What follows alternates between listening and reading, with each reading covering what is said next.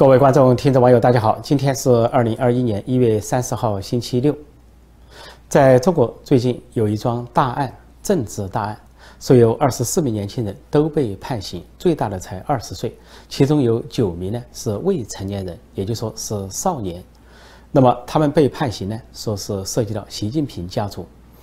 呃，说是习近平的女儿习明泽和习近平的姐夫邓家贵的信息被泄露，说习近平震怒，因此呢就成立了中央专案组，有专案组对这个二十四个年轻人进行秘密的抓捕、秘密的审判、秘密开庭啊，最后是秘密的判决。最后的判决是在广东省茂名进行的。那么这个判决过了一个月才被外界所知。那最近呢陆续报道出来，这十呃。二十四名年轻人为首的只有二十岁，是牛腾宇，他叫牛腾宇，那么是一位电脑方面的高手，呃，那么他被判了十四年，还被罚款十三万人民币。二十岁的人被判十四年，这个判刑的刑期跟他年龄都接近了。那么什么事情让习近平这么震怒呢？啊，原来说这些年轻人是通过某种方式得到了习近平的女儿、独生女儿习明泽的啊个人的信息，包括他的姓名、生日、年龄。啊，出生日期，还有他的身份证以及出国的护照，还有出国后他又改了名字叫楚成，所有这些信息呢都得到了，并在网上啊公开了，所以让习近平非常的恼火。呃，另外呢，他的姐夫邓家贵，因为已经被国际媒体多方报道，包括巴拿马文件，包括国际记者的解密文件，都报道说，习近平的姐姐、姐夫都有巨额的资产啊，不仅在呃这个澳大利亚、加拿大、香港。还有世界各地等，还有很多的公司，所以对习近平的啊家家族啊，这个号称反腐的习近平，他的家族的巨巨额资金也无法解释。这个事情要说到多年前，呃，大概是二零一三年的时候，有一帮年轻人呢，呃，建立了几个网站，一个叫恶树危机，一个叫支那危机，还有一个叫红色红爱基金会。那么，之所以取名为危机，都知道世界上有危机百科，有危机解密，都已经扬名于世界。那为什么叫恶俗危机呢？啊，恶意的恶，俗气的俗。那么这显然是一种调侃的意思，黑色幽默的意思。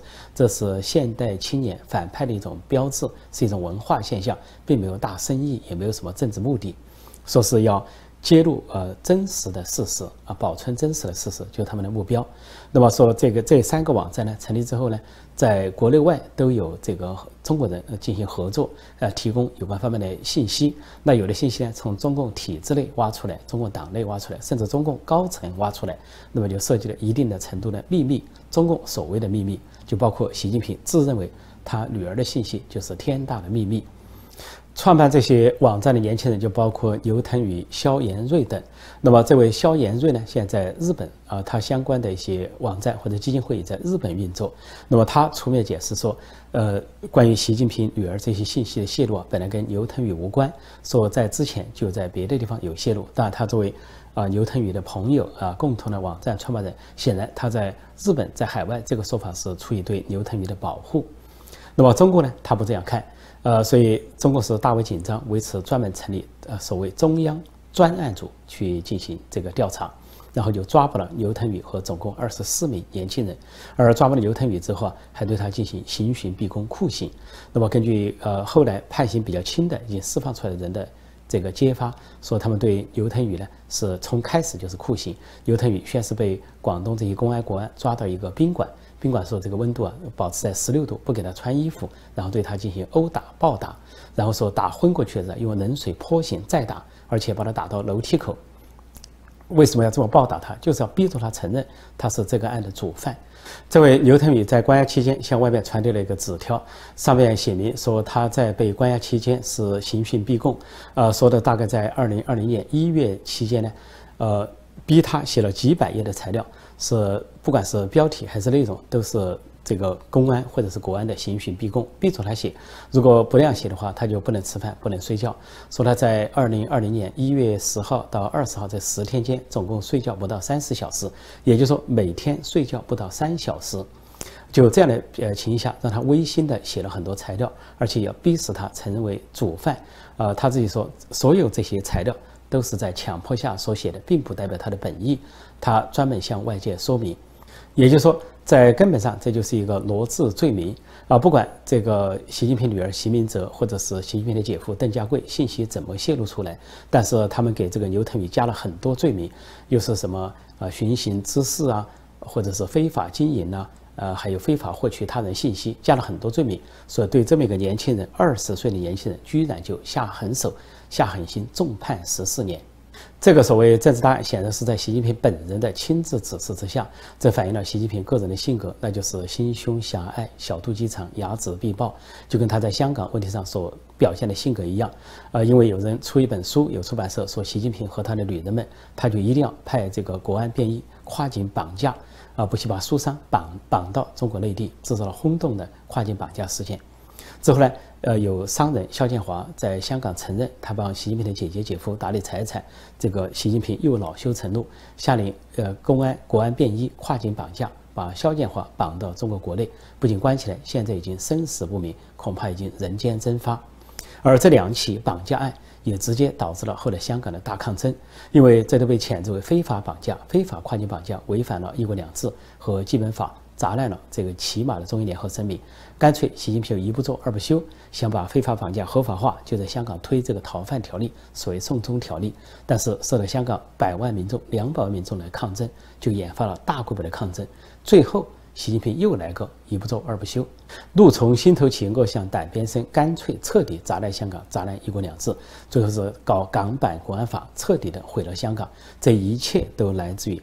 他的家事、个人私事，以一家之私、一己之私，或一国之力，或一港之力，这就是习近平。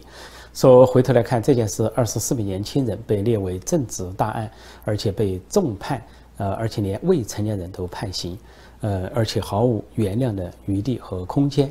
那么从这个角度来看，啊，他符合习近平的性格、心性，还有他的一贯的做派。那么据说习近平把他的女儿呢，啊，资料当成是。啊，非常的重要，非常机密。说为了他女儿的生命安全，就是半张照片都不得对外泄露。所以外界只知道，啊，习近平的女儿习明泽小时候啊，很小时候的照片，胖乎乎、胖嘟嘟的站在家里中间那个样子。说长大之后的形象，很多人不得而知。那么，相关一些消息显示呢，习近平呢先后把他女儿送到了法国，送到了美国。啊，虽然他反西方、反美。但是他并没有把他的女儿送去北朝鲜、俄罗斯，也没有送去越南、古巴这些社会主义国家，他是把他送到所谓万恶的资本主义社会。那么说，在二零零九年的时候，这个习明泽这化名楚成送到了法国，说在法国这个巴黎啊，一个高尚住宅区有一个女主人已经接待了一个中国留学生，但是突然。中共驻法国大使馆给这家女主人打了个电话，说要求她再接待一名中国学生。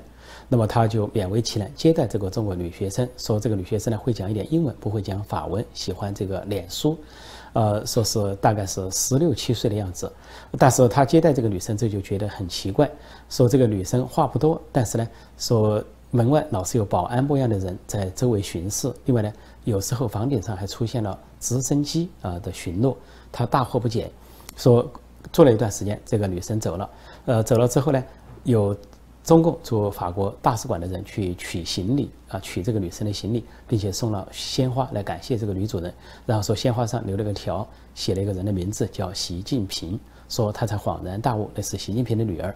当时习近平呢是中共啊国家副主席，列为接班人的地位。后来，这个习明泽就到了美国，到了哈佛大学，那么读所谓心理学。都知道读心理学是一个非常轻松随便的一个专业，psychology。那么说他就化名叫楚成，说受到层层保护，说是二十四小时都有警卫，然后这个行止啊也都受到美国方面的这些留意和保护。但是在美国期间，就一直以化名楚成的方式这个生存和学习，大多数人的时候都不知道他的真身份。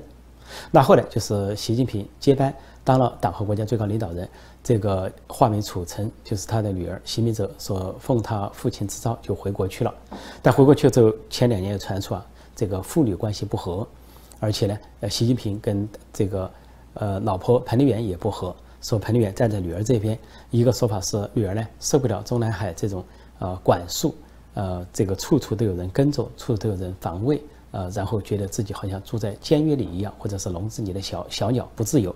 毕竟他体会过像美国、法国这样的自由空间，那么他坚决的要求离开中南海，离开中国，回到美国。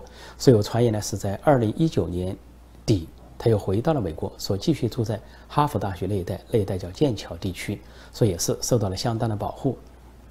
这是有哈佛大学的一些学者呃说是相当呃有根据的一个证实。再一个呢，就说说法就是习近平很多原因呢，跟他的老婆彭丽媛跟女儿习明泽都发生了冲突。包括彭丽媛是信佛的，有宗教信仰，但是习近平是砸烂一切，砸烂这个佛庙，砸烂这个清真寺，砸烂啊天主教加上教堂。拆毁十字架等等。另外，据说彭丽媛和习近平也不赞同习近平处理香港的手法，砸烂香港，砸烂一国两制，说也不赞同处理中美关系的做法，就是贸易战啊，硬碰硬，最后是美中关系啊大反转，跌到历史的谷底。所以这个原因呢，发生了很多家庭矛盾啊。传言呢，这个习近平跟呃彭丽媛之间还发生了动手的事情，就他打了这个彭丽媛，是打了巴掌还是拳头，不得而知。那么就导致两人分居，啊，甚至说彭丽媛要提出离婚。大概共产党内部有人去做工作，啊，所谓顾全大局啊，什么第一家庭啊，第一夫人啊等等。最后呢，在相当长时间没有露面之后呢，说两人的名字以一种什么共同签名啊、共同献花圈的方式呢露面，以显示第一家庭还没有破裂，说习近平跟彭丽媛还勉强在一起。对一般人的感受来看，这个事情有点匪夷所思。就因为自己的女儿信息曝光，啊，然后是对二十四个年轻人下重手、酷刑，还要判刑，甚至包括九个未成年人，对一个年仅二十岁的年轻人不给他任何的机会，啊，反而给他判处重刑十四年，似乎要扼杀他整个的青春和生命。一般人都会质疑吗？事情有这么严重吗？恐怕连这个。习近平本人都觉得不必要动这么大的功夫，动这么大的干戈，或者说彭丽媛本人也不见得同意这样的做法。但是习近平就愿意这样干。从某种程度上来说，呃，这个极左派人物啊，在中国内部都带有很强的报复欲。像这个习近平、王沪宁这些，大概都在文革中深受感染，有很强的报复欲，受了毛泽东、江青的这种启发。毛泽东、江青就利用文革呢，对自己的所谓。